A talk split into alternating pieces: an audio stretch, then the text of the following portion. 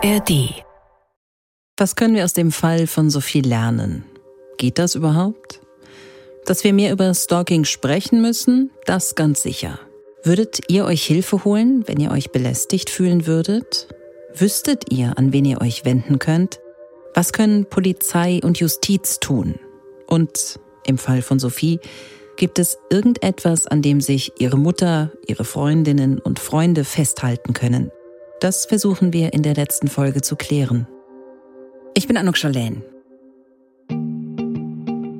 Das ist Just Know, der Podcast gegen Gewalt von NDR 2 und NDR Kultur. In der ARD Audiothek.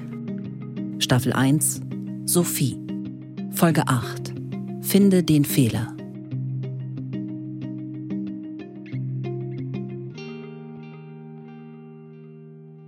Sophie wird im Januar 2020 ermordet. Gut ein Jahr später, im Februar 2021, fällt das Urteil gegen Patrick. Lebenslange Haft und die besondere Schwere der Schuld wird festgestellt. Ein paar Wochen später treffen wir Sophies Mutter bei ihr zu Hause in Dessau. Man fühlt sich hilflos. Man fühlt sich hilflos. Und dann gibt es die Momente, wo mir bewusst wird, dass ich niemanden mehr habe. Dass ich niemanden mehr habe. Die Sophie war mein Lebensinhalt. Damals läuft die Revision noch. Patricks Verteidiger hatten Widerspruch gegen das Urteil eingelegt. Im Oktober 2021 ist dann auch die Revision durch. Der Bundesgerichtshof bestätigt das Urteil. Wenn sie nicht zu Hause war, dann haben wir telefoniert. Und wenn wir nicht telefoniert haben, dann haben wir geschrieben. Und wenn sie arbeiten gegangen ist, hat sie mir vorher Bescheid gesagt, Mama, bin jetzt die nächsten drei Stunden nicht erreichbar. Dann wusste ich, sie ist irgendwo in der Luft. Sie hat mir auch immer mitgeteilt, wo sie gerade hinfliegt. Ich habe immer ein Foto gekriegt und wenn es nur vom Flughafen war, wo sie gelandet ist. Oder wenn sie mir einen Sonnenaufgang oder Sonnenuntergang, je nachdem, welche Flugzeiten waren. Wir waren immer in Kontakt.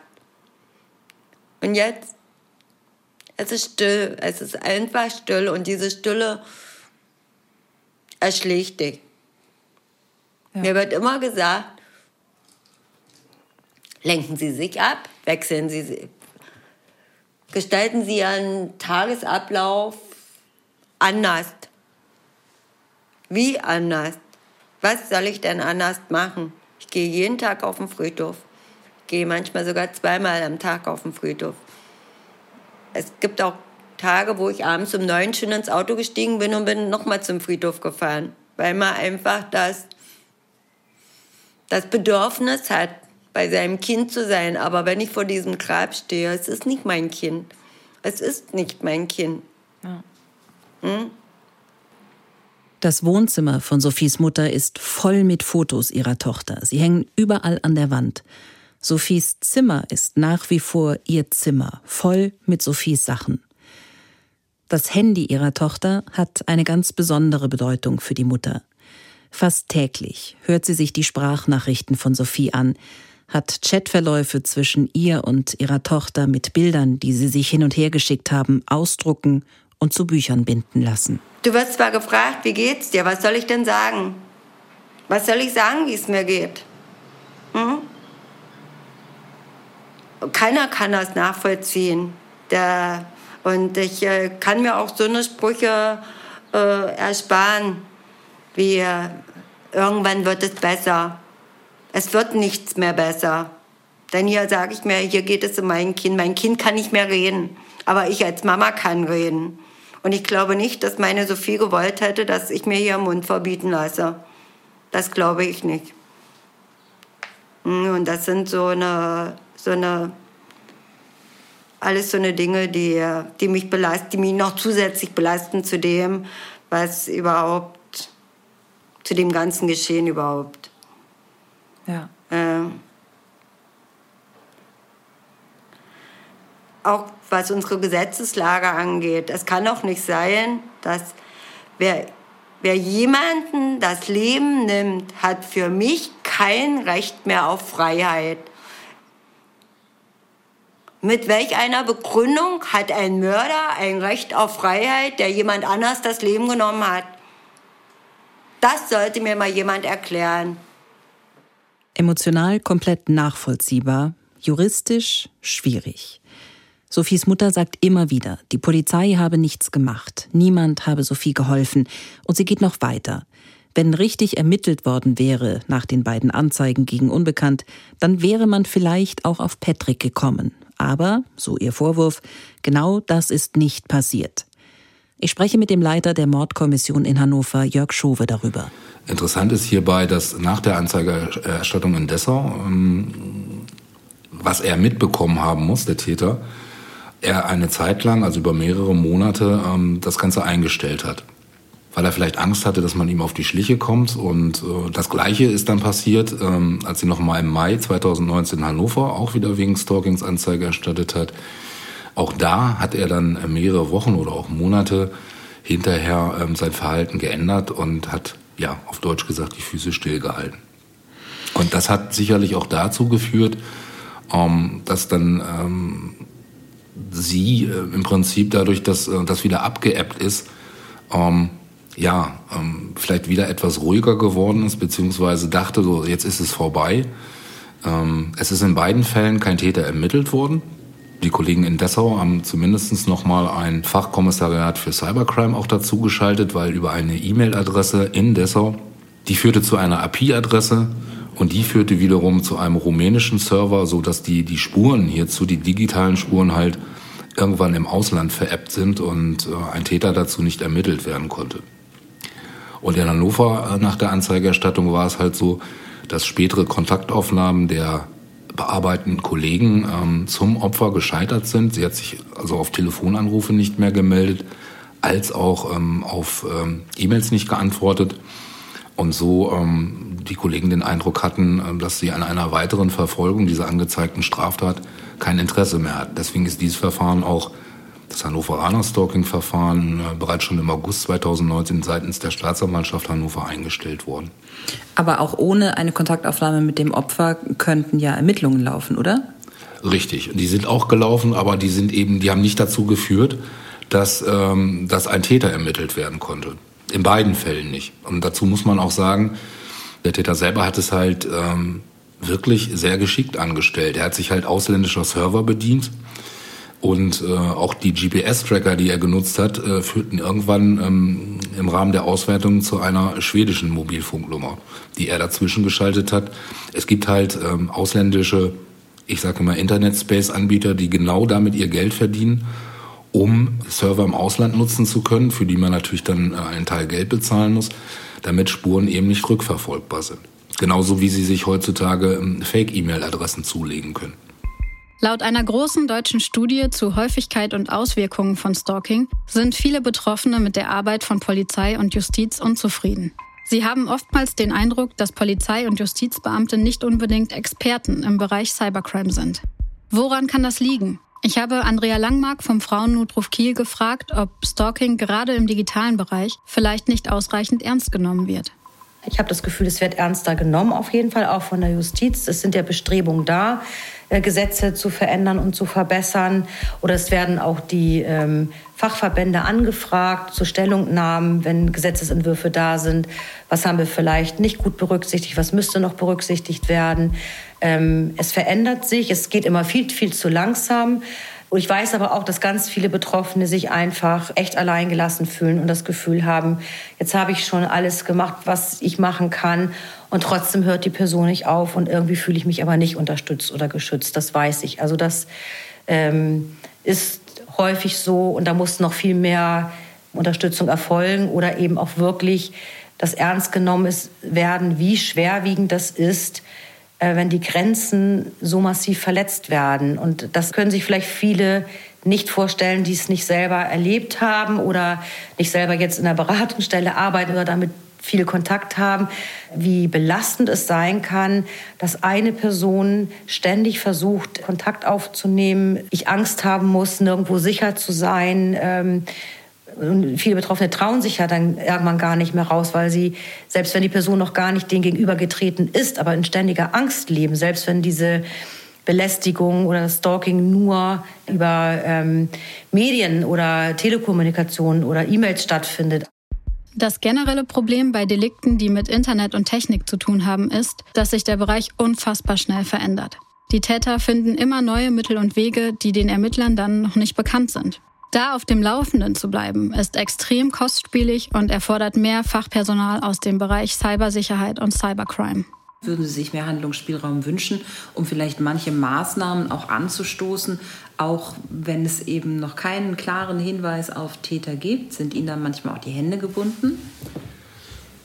Ich glaube, das Problem ist einfach, ähm, dass es, nehmen wir mal das Thema Stalking, dass es viele, viele Stalking-Fälle gibt, die natürlich nicht so münden oder enden, ähm, wie jetzt äh, in dieser Tat, ähm, die jetzt auch Grundlage für dieses Interview ist, sondern dass es ja harmlosere Fälle gibt. Und dass gerade bei den Stalking-Anzeigen äh, ja auch die Opfer immer wieder sammeln müssen, immer wieder neu kommen müssen und immer wieder neu äh, berichten müssen, was ist jetzt konkret. Und äh, da, natürlich haben, haben wir da einen Handlungsspielraum. Man kann ja, wenn man weiß, wer einen stalkt, kann man ja zum Beispiel eine Wegweisung erreichen, einen Gerichtsbeschluss, dass sich diese stalkende Person einfach meinem Umfeld, in meiner Wohnanschrift mir selber nicht äh, auf so und so viel Meter nähern darf. Das geht alles. Es ist aber niemals eine Garantie dafür, dass sich der einzelne Stalker daran hält. Und viele dann eben, weil sie eben so besessen sind äh, von dem Objekt ihrer Begierde, ähm, wiederum neuere Straftaten gehen. Das sind aber alles äh, Strafandrohungen. Ähm, ich meine nicht, dass die Strafandrohung höher sein müsste. Es müssten einfach die Justiz mehr Mittel gegeben werden, um dann eben auch mal äh, stringenter oder härter gegen so eine Person vorzugehen. Und vielleicht auch zur Abschreckung äh, jemand mal in, in, Untersuchungshaft zu nehmen. Aber das, äh, das, das gibt der Tatbestand nicht her. Laut Andrea Langmark vom Frauennotruf Kiel kann eine frühe Gefährderansprache durch die Polizei dennoch Wirkung zeigen. Aus den Erhebungen kann man sagen, dass es ganz oft, wenn es frühzeitig passiert und die Polizei frühzeitig zu der grenzverletzende Person fährt und der ganz deutlich eine Ansprache hält, dass das eine Straftat ist und dass sie das zu unterlassen hat, dass es dann wirklich ähm, zu einer wirklich gar nicht so kleinen Prozentzahl, ich glaube sogar 70 Prozent Menschen vom Stalking ablassen. Was können und was dürfen Polizei und Justiz? In München treffe ich den ehemaligen Bundesrichter Thomas Fischer. Im Zusammenhang mit Stalking beklagen vor allem Opferschutzverbände, dass häufig erst was passieren muss, bevor die Polizei eingreift. Und tatsächlich ist das ja zum Teil auch so, aber eben auch häufig aus rechtlichen Gründen. Warum? Also was sind die Schwierigkeiten für die Ermittler? Wo gibt es Grenzen? Was dürfen die, was dürfen die nicht? Das, was passieren muss, bevor man eingreift, das ist schon, mag schon sein. Aber das ist aber natürlich auch keine Besonderheit des, äh, des Nachstellens. Man kann ja nicht jemanden wegen Körperverletzung verurteilen oder bestrafen oder verfolgen, bevor eine Körperverletzung begangen wurde. Und, und äh, man verfolgt ja auch keine Diebstähle, nur weil Diebstähle passieren könnten, aber noch nicht passiert sind. Ich weiß, das Beispiel hinkt ein bisschen, äh, weil natürlich gesagt wird, ja, äh, Stalking-Verhalten hat häufig so eine sich steigernde Intensität, äh, ist mit Bedrohungen äh, verbunden und wenn man rechtzeitig äh, eingreifen und weiteres Verhalten verhindern würde, käme es dann nicht zu schweren Gewalttaten beispielsweise. Und muss man sagen, dass zum Glück die schweren Gewalttaten im, im, Rahmen von Nachstellungen außerordentlich selten sind. Die kommen vor, aber sie sind selten. Und äh, zu sagen, jeder, der als in Anführungszeichen Stalker, also als Nachstellungstäter auffällt, der steht schon von vornherein im, im dringenden Verdacht, demnächst zu schweren Gewalttaten bis hin zur Tötung oder Ähnlichem äh, überzugehen, das wäre natürlich verfehlt. Das kann man nicht, äh, das hat keine Grundlage in, in, in, in, den Tatsachen. Das ist vielleicht einer von tausend, der äh, wirklich gewalttätig wird. Und die zweite Frage ist natürlich, was, was bedeutet, äh, es wird zu spät eingegriffen? Was sollte die Polizei, was sollte die Staatsanwaltschaft tun? Äh, man kann halt hingehen und eine Gefährderansprache machen, das wird ja häufig auch gemacht. Die haben auch in, in relativ vielen Fällen äh, durchaus Erfolg. Also das sind äh, Gefährderansprachen, sind, sind sozusagen Konfrontationen mit, mit der öffentlichen Gewalt, mit der Polizei insbesondere, die zu einem Täter, einer Person hingehen und sagen, wir wissen, wer du bist, wir wissen, was du tust und äh, du bist hier nicht in dem von dir geschaffenen äh, Raum der Unerreichbarkeit. Für wie gut oder für wie schlecht halten Sie denn diesen Stalking-Paragraphen, den Nachstellparagraphen? Ich halte ihn für zu weit äh, formuliert, letzten Endes. Also es ist, eine, es ist halt, wie sich jetzt auch schon an diesen Beispielen zeigt, eine, eine dauerhafte Aufgabe für die Gerichte in den Einzelfällen. Jeder ist ja ein bisschen anders. Jeder Fall ist anders, weil die Menschen anders sind, die Situationen und die Kombination von Handlungen. Es gibt natürlich typische Handlungen, äh, die sind relativ leicht zu erfassen. Es gibt aber auch äh, zahllose untypische Handlungen. Und äh, vieles läuft natürlich in dem Bereich, wie soll ich sagen, im, im subjektiven Bereich ab, sowohl des Täters als auch des Opfers, also des Empfindens. Die klaren Fälle, die sind halt evident. Das sieht ja jeder. Das ist, äh, dass wenn äh, äh, eine Person einer anderen Person permanent auflauert, sie hundertmal am Tag anruft oder, oder auf der Arbeitsstelle erscheint oder sie permanent im Auto verfolgt oder ähnliches, ja, oder, oder irgendwelche Wanzen anbringt oder, oder Überwachungstechnologie anwendet, dass das erfasst ist, ist nicht schwierig. Ja. Aber vieles andere bleibt ja immer so im Graubereich auch der Nachweis des subjektiven Tatbestandes ist nicht ganz einfach immer. Ja. Es reicht ja nicht aus, zum Beispiel nur vor einem Menschen Angst zu haben und dadurch dann dem, diesem Menschen komplett zu verbieten, in der Lebenswirklichkeit der betroffenen Person überhaupt noch zu erscheinen. Es gibt natürlich ganz fernliegende Beziehungen so zwischen unbekannten Menschen, wo sich jemand einfach in den Kopf setzt, der Person oder jener Person, die liebe ich jetzt oder die hasse ich jetzt und die werde ich jetzt verfolgen. Die meiste äh, Anzahl der Stalking-Beziehungen dürfte aber sich aus sozialen Kontakten, die schon bestanden haben, entwickeln. Also gescheiterte Beziehungen äh, oder äh, konflikthafte Nachbar- und äh, ähnliche Beziehungen, Geschäftsleute, äh, Geschäftspartner, die sich trennen. Die meisten Stalking-Beziehungen sind ja hochgradig emotionalisiert und stammen wahrscheinlich aus gescheiterten Partnerschaften. Wie auch immer gescheitert gar nicht zustande gekommenen, einseitig abgebrochenen oder konflikthaft getrennten. Und dann sind das solche Mischungen von Racheaktionen, äh, Wiedergewinnungsbehauptungen und äh, Selbstmitleid und was da alles eine Rolle spielt.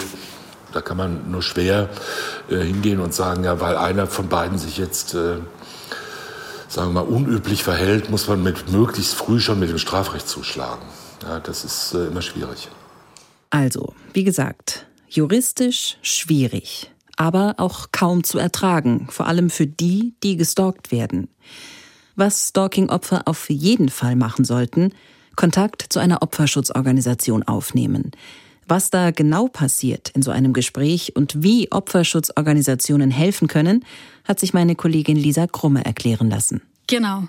Thema in dem Gespräch mit Andrea Langmark vom Frauennotruf Kiel war auch, wann sollte man eigentlich aktiv werden, wenn man denkt, dass man von Stalking betroffen ist? Aktiv werden sollten Menschen, äh, wenn sie selber das Gefühl haben, eingeschränkt zu sein oder wenn sie das Gefühl haben, da äh, wendet sich jetzt jemand mit nur seinem Anliegen an mich und ich will das gar nicht.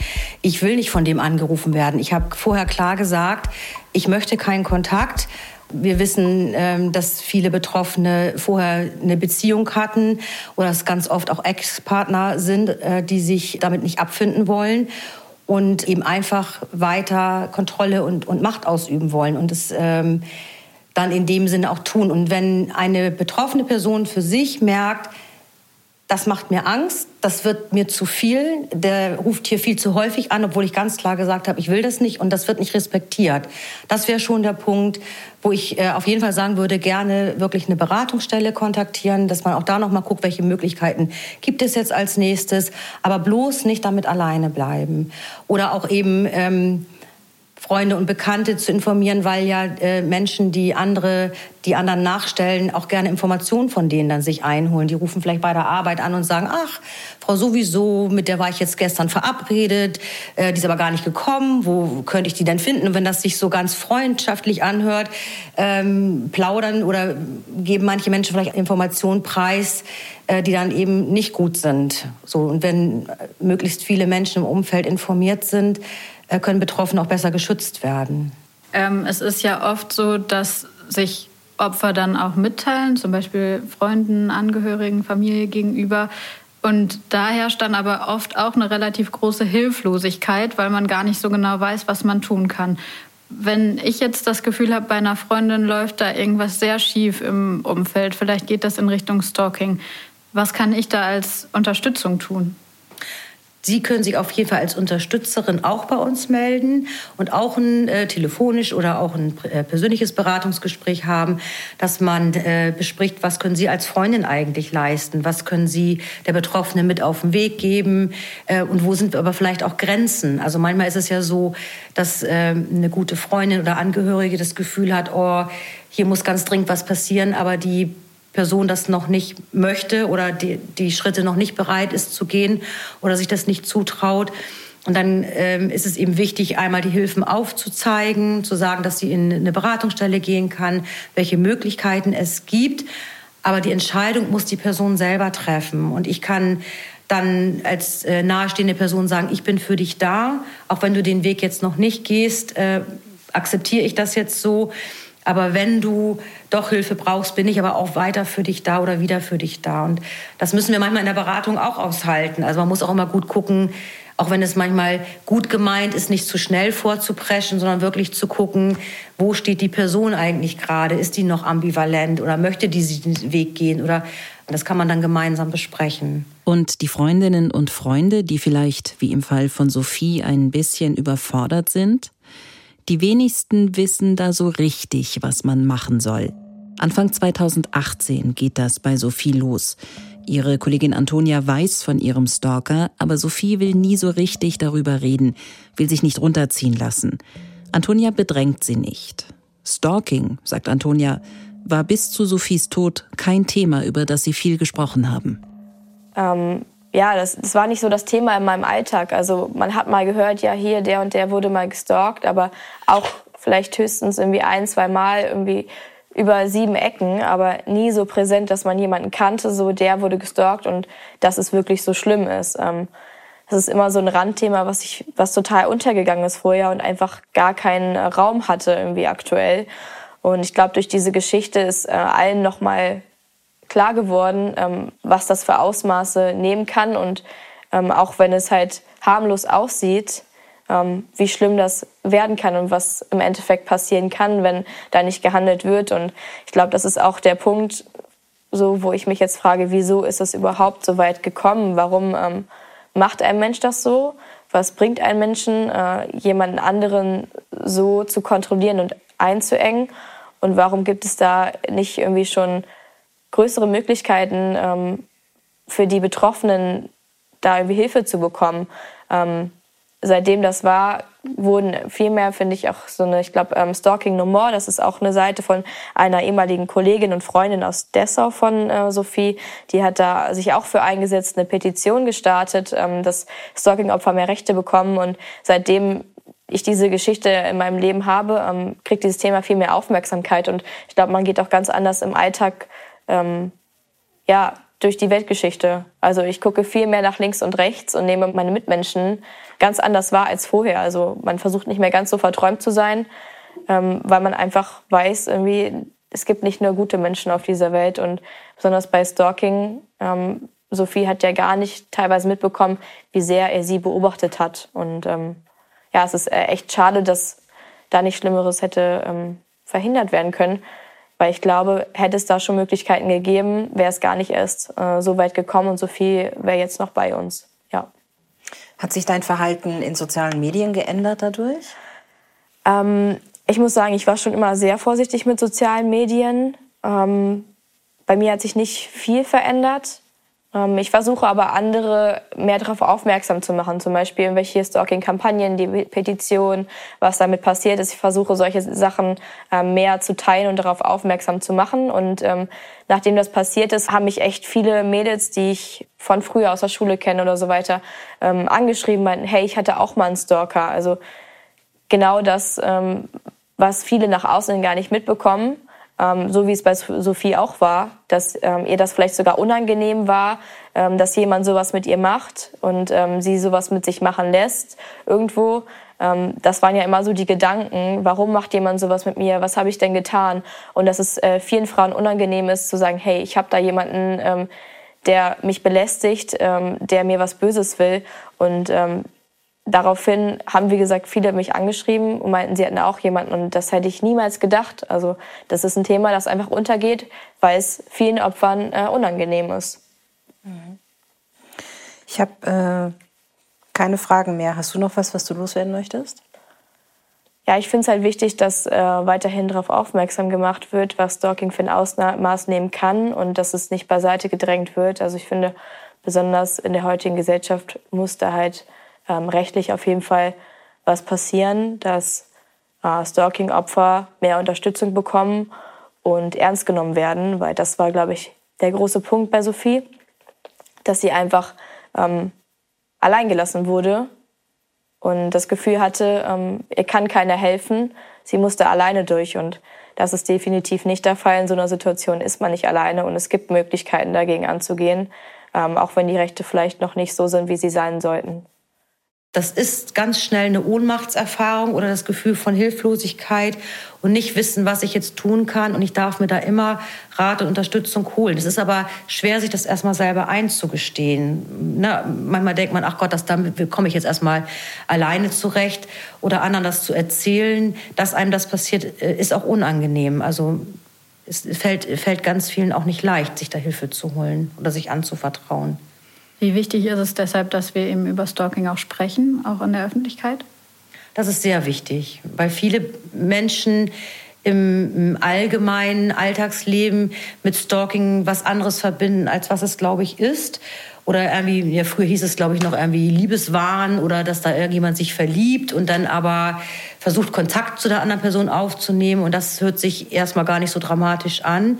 Aber Stalking ist eine Straftat und ähm, führt bei Betroffenen zu, ganz, zu einem ganz hohen Leidensdruck und äh, zu einer äh, Veränderung der Lebensumstände und auch zu dem Gefühl, das Leben selbstbestimmt in dem Moment gar nicht mehr so fortführen zu können, wie es vorher war. Und da, ähm, deswegen ist es wichtig, darüber zu sprechen. Und würden Sie unseren Hörerinnen und Hörern gerne noch was mit auf den Weg geben, was wir jetzt noch nicht angesprochen haben? Wir haben jetzt, glaube ich, schon viel angesprochen, aber ich möchte noch mal äh, betonen, dass die Verantwortung ähm, für Grenzverletzungen, Gewaltstraftaten, für Stalking immer bei der Person liegt, die das äh, ausübt.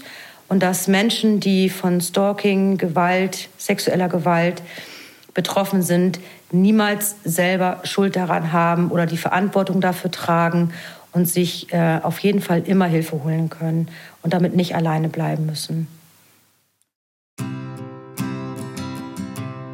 Niemand sollte sich alleine fühlen. Das ist uns wichtig zu sagen. Nicht das Opfer, nicht die Angehörigen oder Freundinnen und Freunde, aber auch nicht der Stalker oder die Stalkerin. Ob wir Verständnis für Patrick haben? Nein. Er hat ein junges Mädchen gejagt und ihr das Leben genommen. Wir wissen nicht, ob das anders gelaufen wäre, wenn er sich Hilfe gesucht hätte, aber wir glauben, dass wir alle mehr über Stalking sprechen müssen, dass das ein Thema ist, das immer noch nicht so ganz ernst genommen wird. Wie oft sagen wir, ich habe den, ich habe die im Internet gestalkt, wenn wir meinen, dass wir nur mal schnell Infos gegoogelt haben. Ist das schon eine Verharmlosung?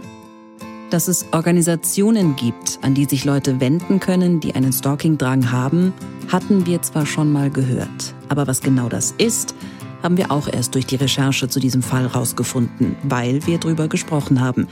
Und das ist unser Anliegen. Sprecht drüber.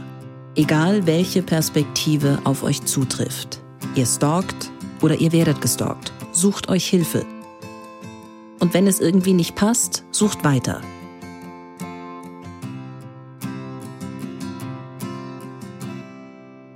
Sophies Mutter wird auch von einer Opferschutzberatung betreut.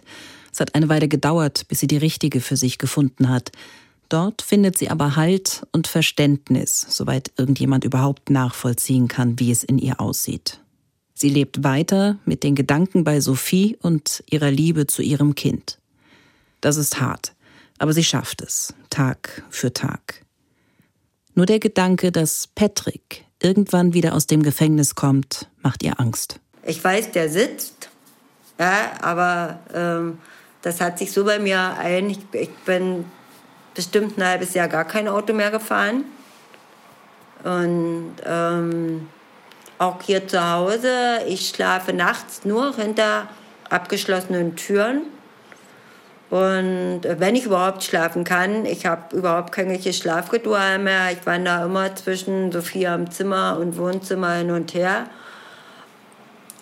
Ja, das sind auch so die, ich habe mir lange, lange Vorwürfe gemacht, dass ich sie habe überhaupt nicht mehr wegfahren lassen. Habe ich mir auch lange Vorwürfe gemacht. Es haben sich viele ihre Freundinnen Vorwürfe gemacht. Warum hat sie nicht intensiver da immer wieder diesbezüglich nachgehakt oder warum hat man ihr nicht. Aber ich muss auch dazu sagen, immer wenn ich Sophie hier zu Hause gefragt habe, sie, sie hat immer, man hat ihr das angemerkt, sie wollte nicht mehr darüber reden. Sie wollte einfach nicht darüber reden. Sie hat dann immer ab, abgewogen, es gibt nichts Neues. Sie hat immer nur zu mir gesagt, die kannst du alle vergessen. Das hat sie immer zu mir gesagt.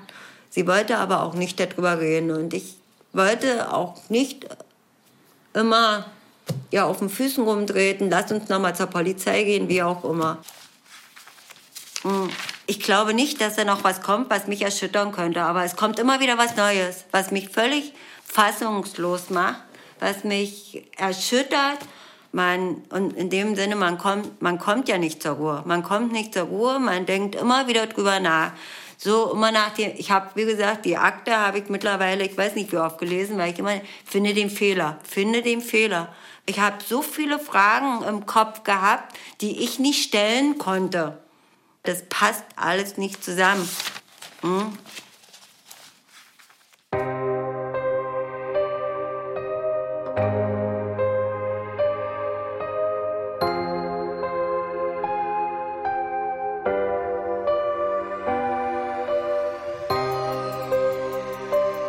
Das war Just Know, der Podcast gegen Gewalt. Staffel 1 Sophie von NDR 2 und NDR Kultur. Ich bin Anuk Scholän und mit mir haben Michael Woddo und Lisa Krumme an diesem Podcast gearbeitet. Michael war für die technische Realisation verantwortlich, Lisa hat das Fact-Checking übernommen und die Interviews mit der Opferschutzberatung geführt. Ulrike Thoma hat mit mir die Dramaturgie entwickelt. Marc Frangipane hatte die Redaktion. Tobias Fenton hat uns juristisch betreut. Außerdem waren die Stimmen von Oda Thormeier und Paul Behren zu hören. Taco van Hettinger hat die Musik komponiert und gespielt. Just Know ist ein Podcast vom NDR 2023. Alle Folgen gibt es in der ARD Audiothek. Mehr Infos unter ndr.de slash justknow. Wenn ihr Fragen habt oder wenn ihr etwas erlebt habt, das uns und die Menschen, die Just Know hören, interessieren könnte, oder wenn ihr einen Fall kennt, den ihr uns erzählen wollt, dann schreibt uns an justknow.ndr.de. Just Know in einem Wort. Danke. Wir behandeln eure E-Mail natürlich vertraulich und wir nehmen eure Fragen und Hinweise nur in den Podcast, wenn wir das ganz konkret mit euch geklärt haben. Von mir kommt auch noch ein Podcast-Tipp. Wer Bundesrichter am Bundesgerichtshof in Karlsruhe war, der hat viel gesehen und viel erlebt und ist absoluter Experte auf diesem Gebiet. Das alles trifft auf Thomas Fischer zu, ehemaliger Bundesrichter und deshalb ist er auch der Rechtsexperte in unserem Podcast Just Know. Aber Thomas Fischer hat auch einen eigenen Podcast zusammen mit dem ARD-Terrorismusexperten Holger Schmidt. Sprechen wir über Mord heißt der und auch den findet ihr natürlich in der ARD-Audiothek.